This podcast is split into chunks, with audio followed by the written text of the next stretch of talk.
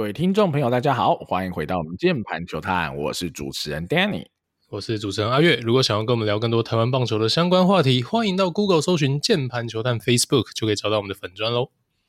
好的，好的，我们的这个哈，今年中职季中选秀嘛，哈，我们今天介绍的集数已经来到投手篇了啦，哈，投手篇的上集来了哈。那我们今天上集主要就 focus on 高中生的投手啦，哈，因为老实说啦，投手这边我们比较难去区分什么。什么先发或牛棚啊？那肯定先发讲完精彩的就结束了，然后这个人没办法像野手篇那样，我们是用守备位置来分，那我们就用比较简单的分法啦，哈，就是高中生我们是一篇，那大学社会人就是下集啦，哈，所以到时候大家再锁定一下下集哈，会有更多大学社会人部分。那我们今天就来聊聊高中生们啦，哈，那老惯例啦，哈，第一个要来介绍的。哦，还是一个规格体制外，很可能不选，但没关系，只要他有一趴的机会，有可能投身在这个 今年的选秀里，我们还是来聊聊啦。哦，不是别人，就是古堡家商的孙艺磊啦。哈、哦，孙艺磊，我还是简单介绍一下他的这个哈、哦、基本资料，怕有些朋友还不太熟悉啊。身高一八三，体重八十一公斤，哈、哦，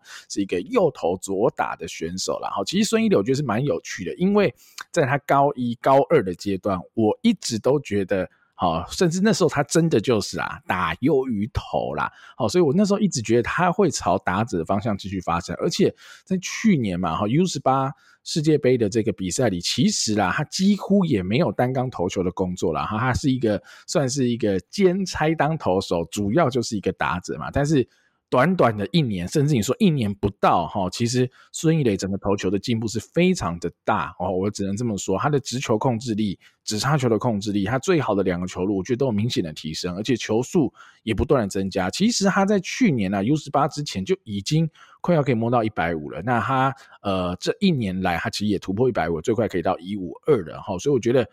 呃，厉害，瞬间疲变啊！他从一个打优于投，瞬间变成投优于打，那甚至已经好到有可能可以出国了。那目前最近的消息，孙怡的应该。高几率哈不会参加今年的中职选秀了，他可能会先选择，比如说先念大学，那等待一个好的机会，比如说球队有钱了啊，再来签他，他再出国。那不确定会等多久，但是目前呢，哈孙艺磊应该是极高几率不参加中职选秀，但没关系，我们今天还是稍微聊一下孙艺磊啦，因为也是我跟阿宇很喜欢的一位选手啦。那还是祝福他哈，无论他是要投入中职选秀，还是未来要出国，都能一切顺利啦哈。阿宇你怎么看呢？孙艺磊？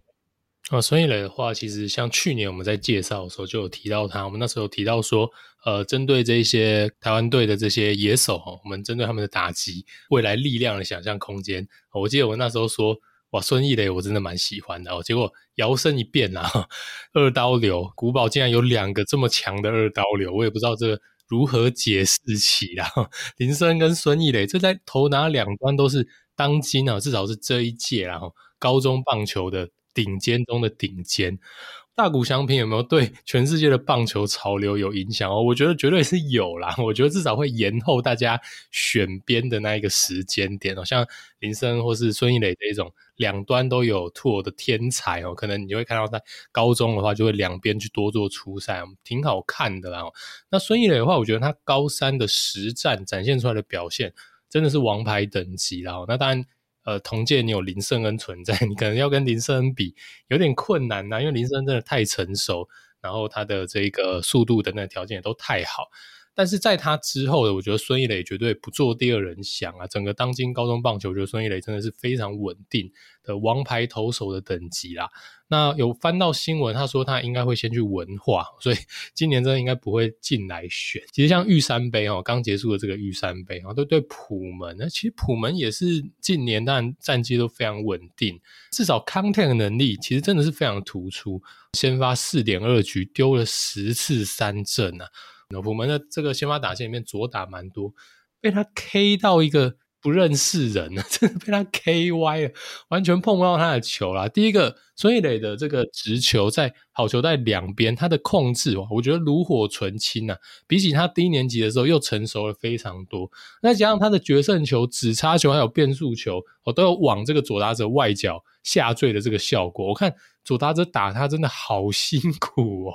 对，然后现在的最速哦也来到一百五十二公里嘛。那我觉得硬要挑剔的话，就是反而他对右打者，我觉得那个 out pitch 好像反而有时候拿不出来。我觉得他的这种比较偏滑球的这个系列啊，滑球我觉得相对他现在的这种直差变速的这个系列，反而没有到特别稳定。所以未来他如果能把这块补起来呢，我觉得他对右打者的这个。呃，三振能力应该会显著的提升，但现在他的这些 out pitch 其实对右打者也不是没有用啦，也是有用的，只是对左打而言效果太突出了。好，这是孙艺磊啦。那其实我还蛮看好他可以出国，因为他整体的一些机制、一些动作，我觉得也真的是流畅啦，哈，真的是也是天赋非常非常高的选手。那当然你可能没有办法跟林胜恩这一种呃鬼神怪物级相比。哦，可能签约今年没办法真的去，呃，像林森一样这么高啊。但是我觉得，如果他愿意等待，在大学的话继续努力，把自己的身体素质提升，哦，那我相信他出国的几率应该是蛮大的啦。哈，祝福孙艺磊啦。好，那以上就是孙艺磊了哈。那接下来我们就来聊聊另外一位了哈，非常接近哈去年 U 十八世界杯的正选名单，那在最后被淘汰掉，但也会是今年啊，我觉得也非常被备受瞩目的一位高中生投手了哈，就是莺歌工商的曾义祥啊。曾义祥一百八十公分，七十五公斤，是左投的选手哈，所以听到左投哦，你就觉得会有点意思哦，而且他应该是有机会哈，未来朝的 SP 可能后段轮子来发展的哦，他曾经。最快哈有投到一四六哈，一四六是什么时候投的呢？大概就是去年此时啦，哦，他就是去年 U 十八世界杯的培训队的集训的时候，他有投到一四六。那当然最后很可惜没有被带出去了。那后续啦哈，我不确定是他自己主动要求改变，还是发生什么事的。然后我有看到一些相关的报道，他是有去调一些投球的机制啦。我看到王王传家教练就是莺歌工商的教练嘛，哈，就说到，因为他原本的动作可能呃比较不简洁啊，所以他的机制有做一个调整，让他的负担不会那么大啊，等等的。所以在黑豹期，其实他投的。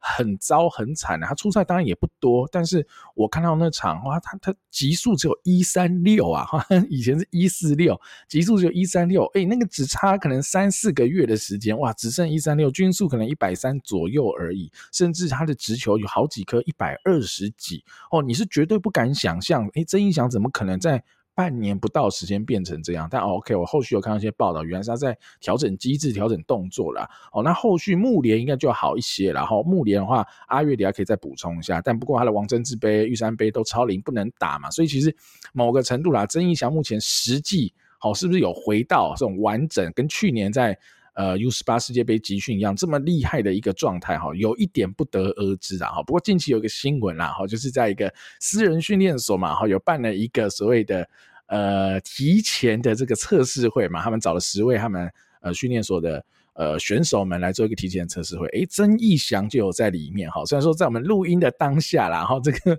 呃提前的测试会小测试会啦，哈，还没开始哈，但没关系，等到后续哈，最后我们整个收拢哈，我们全部介绍完，我们跟我跟阿月要来一个这个呃选秀预测的时候哈，到时候应该资料就会更丰富、更齐全，我们可以再针对曾义祥哈聊更多的东西了哈。阿月你怎么看曾义祥呢？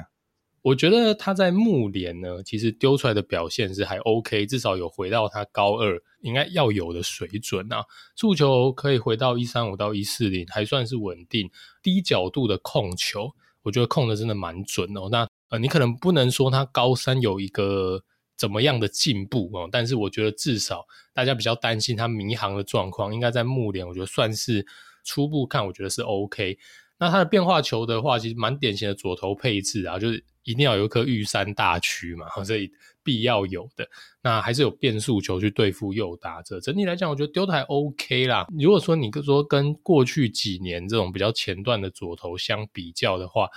我自己感觉上看他比赛，偶尔一两颗那个遭尖的比率比较高啦。哈。跟可能前几年我们看到像林兆恩啊，或者像更之前的小哥哥林子威等这一些，可能比较偏向。控球见长的左投，我觉得曾义祥的起伏似乎比这几个学长还要再大了一点。那当然也有可能是他还在适应他的新的机制，因为如果王传家教练分享的这个内容的话，那他其实就是呃在这个机制里面可能半年一年的时间都还在适应的阶段。好，所以确实呃可能会越来越好。好，那以 staff 来讲的话，我觉得以左手来讲是 OK 的啦。好，当然不是那一种。呃，像林玉明这种鬼神怪物，但其实以高中的这个左手有机会先发的投手来讲的话，我觉得是 OK 的。好，那也可以摸到一百四。那未来进职棒当然应该有机会再往上提升啊，他的身材也还算 OK，所以我想他应该再怎么样，即使高三上有些迷航，也都还会是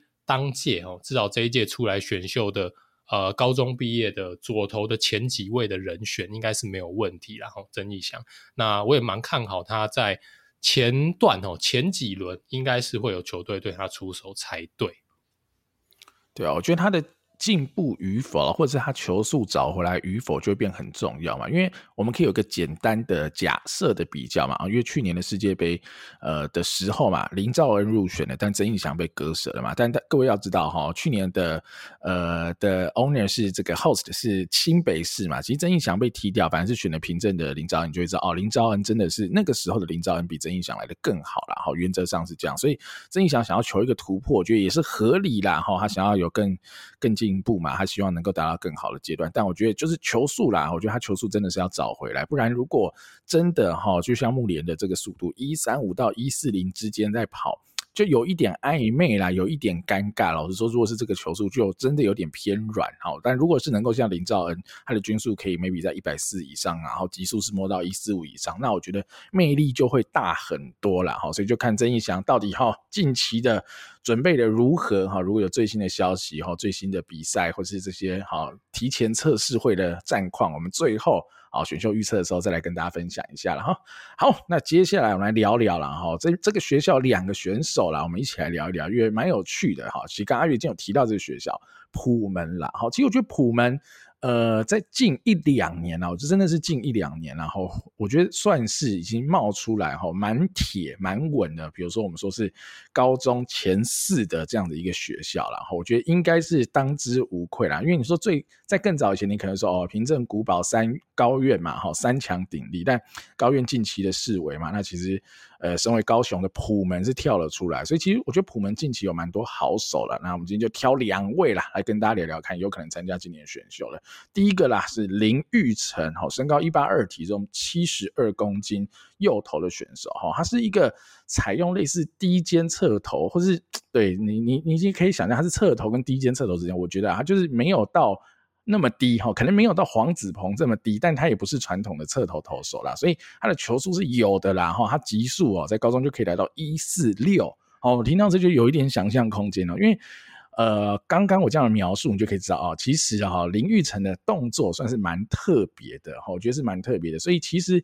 呃，逻辑上，就算他没有办法当做哦先发来养，我觉得他即便是牛棚投手，也会是很特别哦。我觉得会是球探有兴趣，而且应该也会是各队喜欢哈，就是在牛棚的哈人才库里有一个这样子的选手。那。呃，他也有入选啊，今年的这个 U 十八世界杯的大名单啊，哈，来参加培训队，那后续可以再看看他培训队的表现啦。那我觉得他的小缺点呐，哈，可能也是因为姿势相对比较特别的关系，我觉得他整体球路的控制力就没有来得这么好啦，就是控球比较普一点，所以他就真的更像是一个 RP 的感觉啦。但他就是我刚讲，我觉得很有特色哈，而且他的身材也都还不错，甚至。你如果有很高的幻想哈，比如说你幻想他最好可不可能到黄子鹏这样子哈，我是觉得目前看起来是没有那么像哈，但是他会让你觉得他可能会有一些魅力，在他这种比较特殊的投球姿势上，可能可以到造成啊打者的一些迷惑，或是第一次面对到的时候是其实不是那么好打的。然后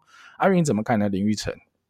林育成的话就是说他一开始腰会弯的比较低，所以你会觉得哦，他好像是一个。蛮低肩的这样的一个出手，但其实他接近出手的角度的时候呢，他就会比较回到接近一般侧头，哦，但还还不是一般侧头啊，还是稍微偏低一点。所以他这样子的话，当然他速度就不会损失太多，因为你真的非常典型传统的低肩侧头，就是出手前他的腰都还是非常弯的，然 后就跟地面比较接近，呃，更平行一点。打个比方啊，就有一点点像林昌勇那样子的，那林昌勇可以丢到快一百迈嘛，就比方说这样的动作其实就不会损失太多球数。那当然你要跟上肩比，可能当然还是有一点点落差。不是说他姿势像林昌勇，我只是说他所谓的这种低肩侧投，不是那种真的很传统去追求低角度的低肩侧投，有点一开始先吓吓你，好像很低，没有，他最后还是 比较偏侧投。那既然你是这样子丢的话，它其实就带有这种侧头的自然尾劲啊，因为侧头你的出手角度就是完全是在身体的侧边嘛，所以你的手指刷下去，它整体的球的回转就会是横向的嘛，从三点钟转进来的这个方向哦，就横转的。那但横转的话，你在这个马格努斯力上哦，这自然的变化就会往右打者的内角跑一个伸卡嘛。那林育成的话，这个伸卡的自然轨迹其实也蛮明显的。那再加上他有另外一颗滑球，然后但滑球的话，我觉得它变的幅度也蛮大的，但很不稳定啊。有时候他那一颗滑球有转出来的时候，哇，那个呃横移的轨迹还蛮大哦，但是他似乎没有办法一直去复制他这一颗滑球的一个幅度跟 stuff，整体的稳定性真的有待加强啦。包括说直球的控制能力也是，但是因为毕竟真的很奇怪啦，然后再加上。就是有速度哦，在高中的阶段就能用这一个比较诡异的一个姿势丢到这个速度，我相信他对很多球队来讲有魅力的。那也可以想象他在牛棚可能有机会占有一席之地啦。所以如果有缺这种呃杀右打类型的 牛棚的球队的话，可能会对林育成有兴趣，然后我们可以观察看看。好啊，那另外一个他普门的同学，我们来聊到，我觉得跟他就有点像 upside，然后有一点像颠倒了哦，控制力就好很多哈。吕玉婷啊，身高一八零，体重八十三公分，是右投手，然后吕玉婷也是没有那么正规的这种高压说，他是大概四分之三，甚至你比四分之三更低一点，有点接近侧投了哈，但他应该不算到侧投这么侧，大概还是勉强算四分之三。他的直球就没有那么快了，他可能就大多哈落在一四零上下，甚至一三八、一三九这边在跑了，然后。搭配一颗我觉得还不错的滑球，一百二左右。那我觉得他呃整体球路的控制力啊是真的蛮好的哈，因为他其实在呃这个学年啦哈，就是他的这个高三这个学年是两度压制了平镇的打线哈，所以绝对不是等闲之辈啊哈，老实说，但是。呃，整体看下来的 stuff 哈，就相对比较不足啦哈，因为林育成我觉得是会有一些想象空间的，就是如果你微调一下他的姿势，他保持现在他直球的 stuff 哦，你会觉得是呃一军用得到的牛哈，但是像李玉婷这样子，即便啦现在是呃有一定的压制力，但是他的 staff 到底啊、未来能成长多少哈，或者是进中职以后一军能够先发吗？还是只能牛？如果只能牛的话，他就要是很准很准的那种牛了哈，就是他的想象空间相。对会比较受限哈，我觉得是这样子啊。但我觉得，呃，基本上来说啦，哈，在今年池子相对是比较小的情况之下，我觉得吕玉婷。绝对还是可以考虑的人选啊！或许你真的养得很好，把它养成哈吴泽源这种类型的 SP，我觉得说也没有到完全不可能。那只是说那样子的话，就是对他的卡面的要求会非常的高了。好，大概会是这样子啊。阿元你怎么看呢？吕玉婷他能压制平镇呢，不是空穴来风，真的不是靠运气的。平镇还有打线多强啊！因为古堡那些怪物来也不见得稳压制的，但吕玉婷其实都丢的不错，而且因为普门这两年。他的战力确实完整，所以其实他都可以打到很后面的阶段，也都会遇到非常强的球队。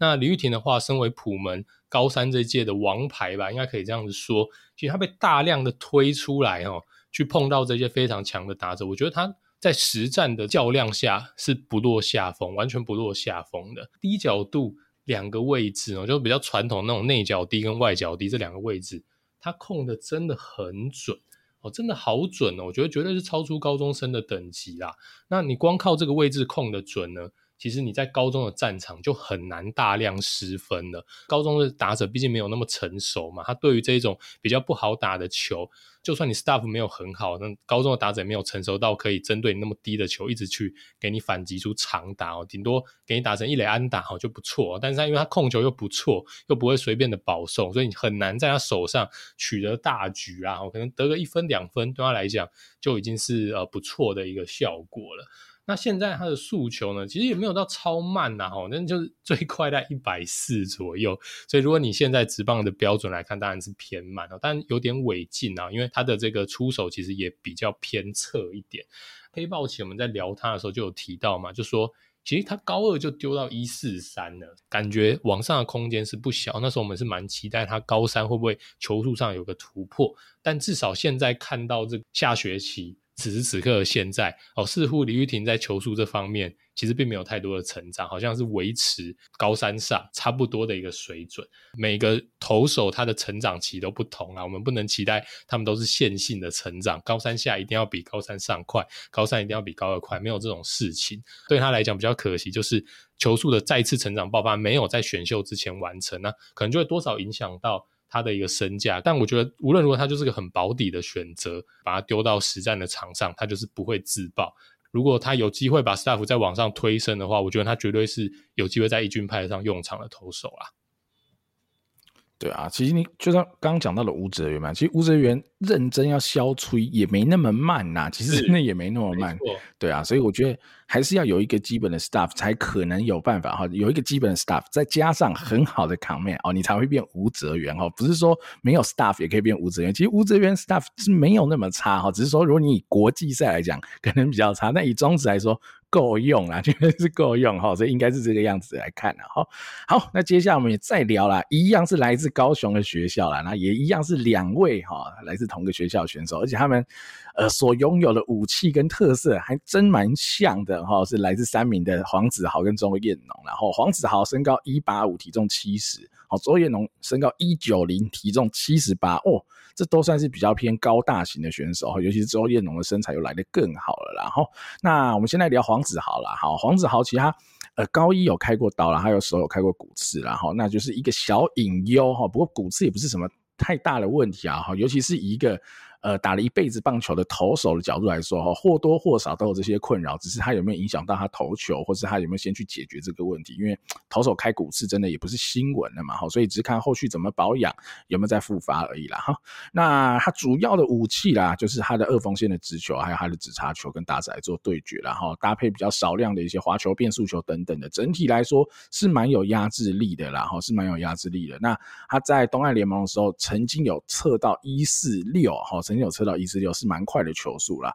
那我觉得他目前展现出来的这些身材的潜力也好啦，或他的球种啊、多样性啊，甚至他直叉球的威力，我觉得啦，如果哈选进来好好养，他的确是有机会摸到 SP 的这种后段 SP 的可能啊，是有这种机会的。哦，那周彦农的话，他就呃相对起来哈，他曾经有更好过哈，他高二的时候是木联投手的 MVP 啦，但他的。呃，直球的速度倒是没有像他哈，身高看起来来的会这么快，他极速也才一四四，所以他的直球可能多半也就是在一三八一四零之间哈，了不起一四零出头再跑啦。但是因为他的这个身材，好以及这个他动作也是蛮不错的啦，整体的动作协调性都还不错，所以你会对他蛮有期待的。就是如果他进了职职棒以后，有更完整的训练以后，或许他的球速天花板会再高蛮多的哦，所以。会是有趣的素材啦，但都还要再琢磨、再再磨练哦。毕竟啊，三名老实说也不算是哈，在近几年也不算是什么传统强权啊，所以其实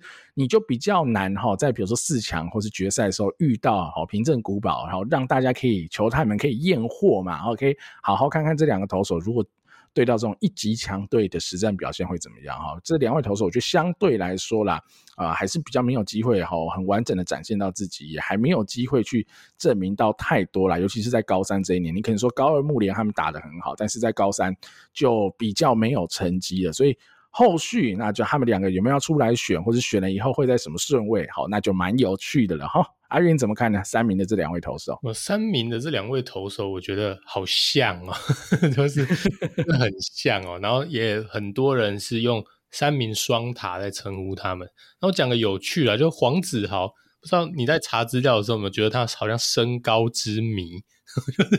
对，然后说他一百九，然后有资料写一八八，但是我看那个就是辣爸潘宗伟哦，在 YouTube 上有一个去。探寻哦，这个各个高中强权这个青棒球队的时候，访问到黄子豪嘛，他自己说我只有一八五，以为是他是要参加那个 P League 的选秀，是不是穿鞋量，是不是不知道？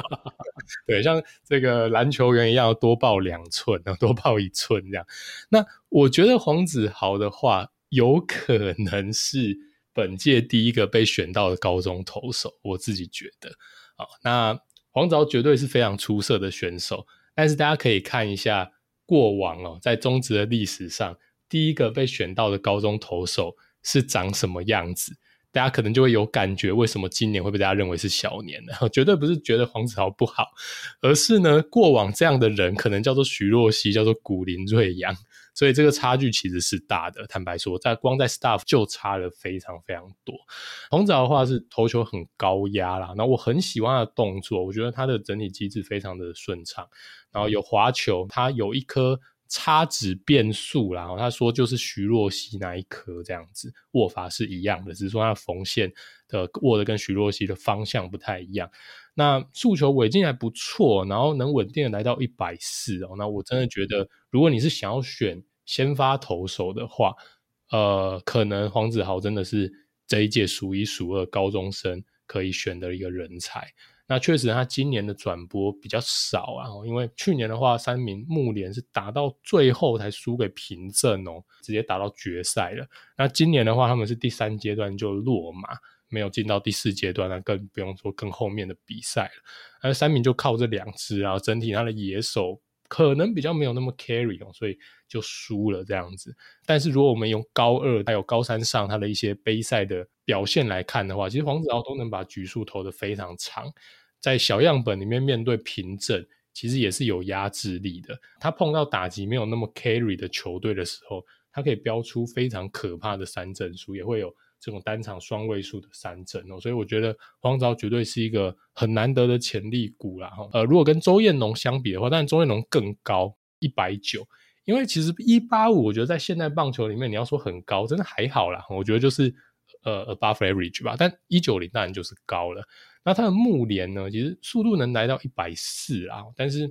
呃，我觉得它相对跟黄子豪比起来哦，但不确定是近况还是怎么样。速度的话，没有黄子豪来得这么稳定哦，就它可能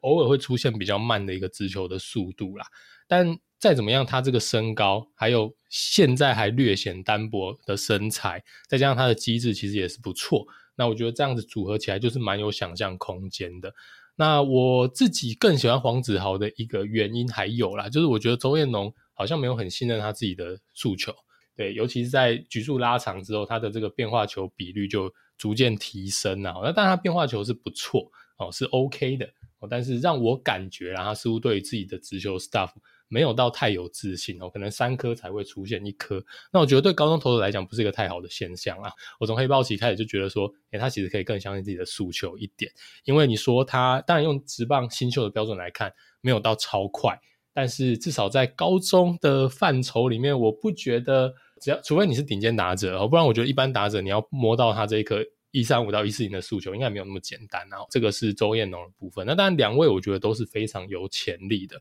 那在今年相对小年，尤其是我觉得投手可能会比野手的小的程度更大。我自己是这么看的，因为我觉得野手至少你说王念豪或是可能有林家伟 Top Tier Tier One 的新秀，我觉得是不输其他年。但是你光以投手来看，以高中生来讲，光是先发投手的人才，所谓的 Tier One 或是甚至是 Tier Two。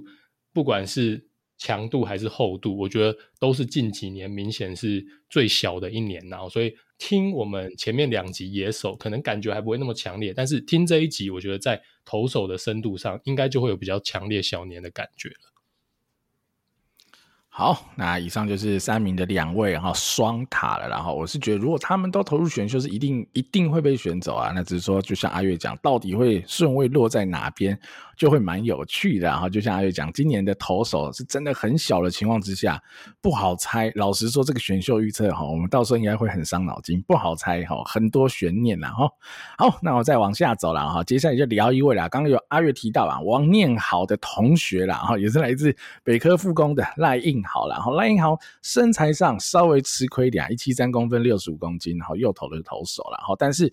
呃人小志气高啦，其实他的直球是投的很好啦，他立德杯最快可以吹到一四九了，然后黑豹球投到一四七，还是就是直球很有威力的选手啦，然后但他的控球。偶尔啦，我觉得偶尔会比较不稳定，但我觉得基本上我看他的大部分比赛，我觉得其实都还是蛮不错啦。那变化球的话，他不管是滑球、变速球，我觉得都能用，都还算是有不错的水准啊。哈，他有选进今年的这个 U 十八的培训队，哈，我觉得小缺点就是他身材上的限制啦，哈，所以他未来呢进职业应该大几率、极大几率就是往 RP 发展啊。但是你说他的天花板可以到什么程度？我觉得是有机会摸到这种胜利组牛棚，哈，或者是你用一个。比较接近的模板来比较哈，这种身高哈身形的话，你说有没有可能变小黑吴俊伟这样子的类型哦？有可能哦，我觉得是有可能的，所以是有一些想象空间的，可以变成这样胜利组的牛棚了哈。阿云怎么看呢？赖英豪哦，赖英豪看他丢球其实蛮爽的。你如果用一个字形容，就是猛，两个字就是刚猛，然后真的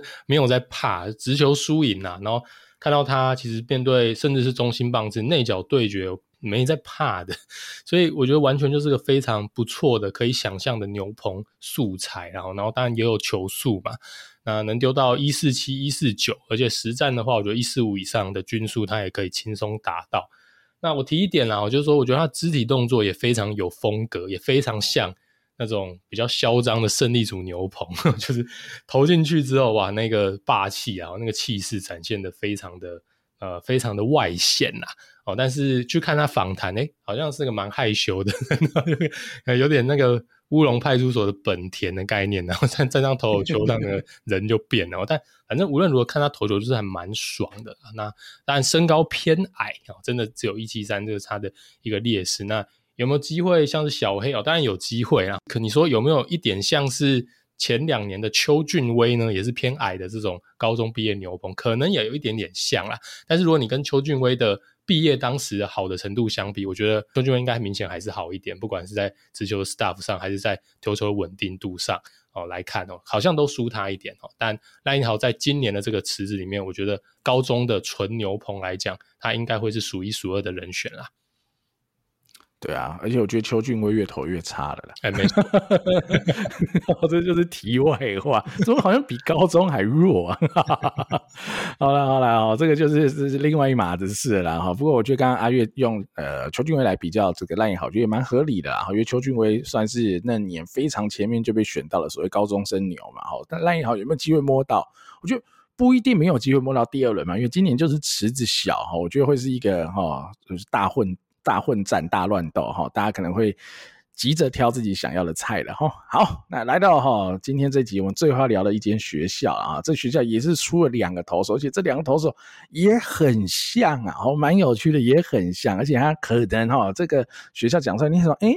好像不是什么传统名门哈。你刚刚我们提到说三民哦，三民还出过很多。有名的棒球选手嘛，或你说像是呃曾仁和也好啊，大饼林月平也好嘛，哈，都是三民毕业的哦。那这个学校就真的出了比较少哦，这种职棒选手哈，是寿山高中哈，两位左投哈，所以很有趣，两位都是左投哈，一位是王柏杰啊，另外一位就是黄俊成啊，哈，这两位身材也非常的相像哈，身高一七八，体重七十五公斤哦，王柏杰是一七八七十五，那黄俊成呢一七九七十一哦，真的很像哈，两个。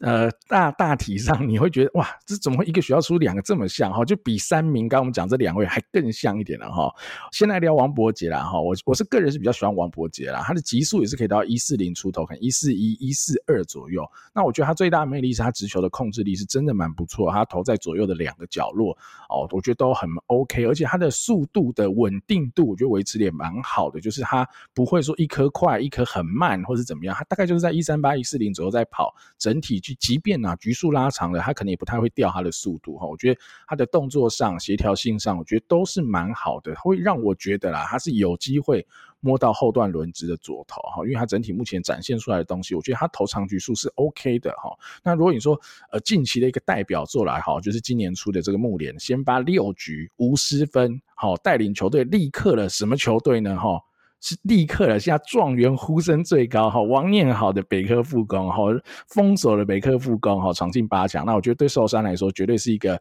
很大的一个里程碑了哈，绝对我觉得也会对今年啊王伯杰啊，如果要参加选秀的话，会有很大的加分的哈。所以如果后续啦哈，选到王伯杰的话，我觉得呃他的养成，我觉得会是蛮重要的一点啊，因为。他的球速能不能能够再突破的更多哈？我觉得会是一个有趣的点。然后他的变化球能不能够更稳定，甚至他的第二个变化球能够投得更好，我觉得都会有助于他未来如果要朝 SP 发展的话，是有这些想象空间的。那我觉得他蛮保底的，也会是好用的牛棚了。我觉得蛮保底也会是好用的牛棚，所以我觉得王柏杰啦，在今年这个池子里，应该也会是受瞩目的一个投手了哈。那黄俊成我也先来聊一下，黄俊成的话，我觉得。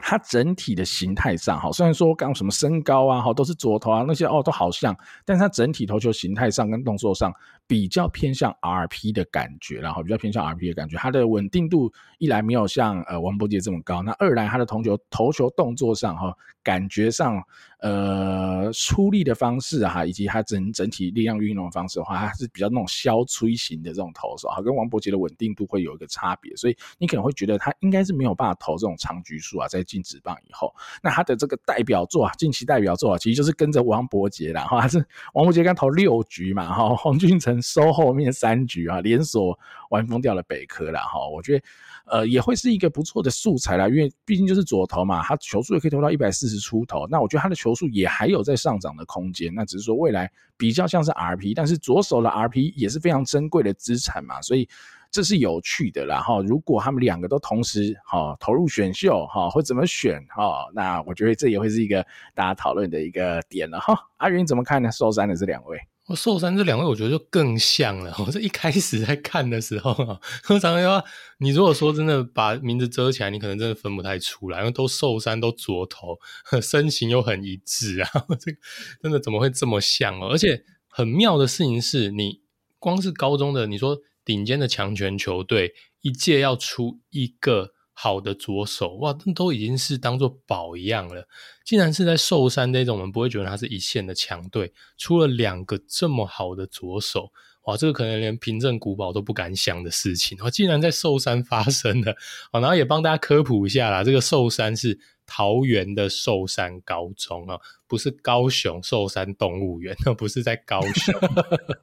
对，好，所以你看，知道桃园哇，现在哇，你说台湾棒球首都，我觉得真的是合理哦。你看，光是青棒就有多少支球队在桃园，而且战力都很强大，平镇那不用讲了。哦，一对抵全国，北科复工啊，今年出了多少顶尖大物？可能要排到桃园老三的寿山哦，甚至像是大溪，也都有非常不错可以加入职棒的选手。哇，桃园的这个青棒深度深不可测，很多。县市他连一队这种前面的这个竞争力的青棒球队可能都没有嘛？桃园你说一次有三队到四队，太可怕了啊！我们回来聊这个王柏杰跟黄俊成啊。那我觉得王柏杰的话，我是非常喜欢的，我觉得他机制非常非常的协调。那我觉得他的球速一定是可以再往上突破的，随着身体的这个机能越来越成熟。那我觉得他速度蛮稳定的，可以来到一百四啊，一四零以上哦。这个遇到危机吹一下也没有什么问题。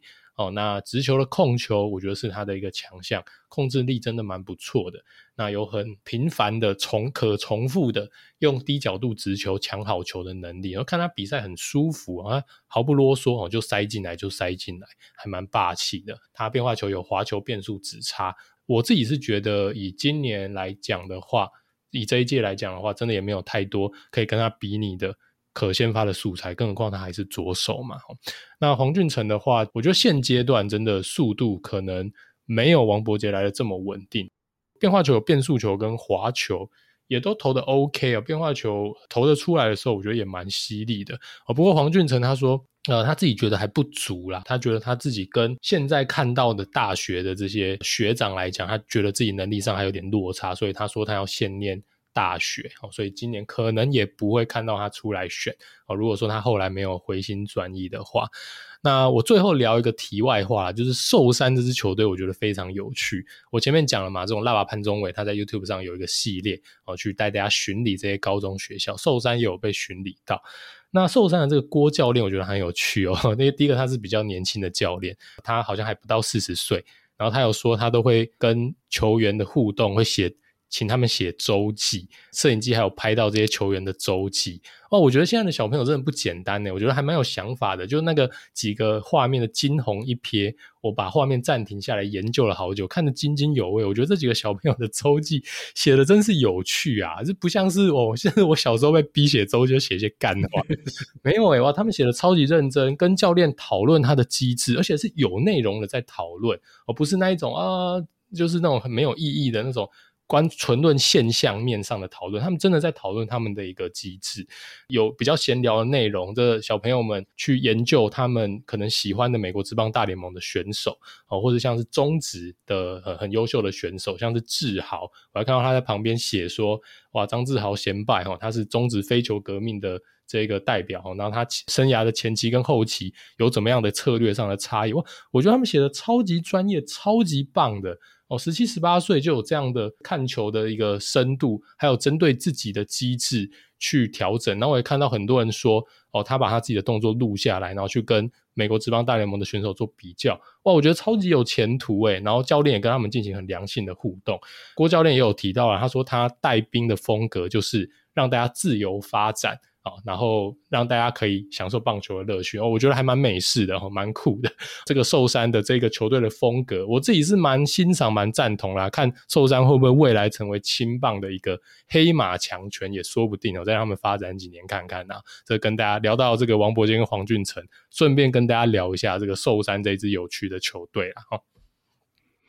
好，那今天的节目也差不多了，高中投手篇也差不多结束哈。其实我们哈看了非常非常多的高中投手哈，我们讲出来的可能就只有这呃九位十位左右，但其实我们看了少说二三十位啊。但时间的关系也好啦，哈，各种原因也好，我们就。没办法全部带给大家哈，难免是有遗珠的。比如说刚刚阿月提到嘛，像大溪的成品宏，我觉得是蛮不错的左投。那你或者说高院哈，我们今天都没有介绍到，不管是张承恩也好，郑兆凯也好，其实我觉得如果都投入选秀，应该都会被选到。那可能顺位上就没有那么前面，我们就有点取舍了。然后那今天就是相对，然后就是我们觉得诶比较喜欢或是比较有趣的选手来带给大家了哈。那今天的节目就大概到此告一段落了哈。那大社的投手就敬请锁定下集了哈，我是主持人 Danny，我是主持人阿月，我们下期再见喽，拜拜，拜拜。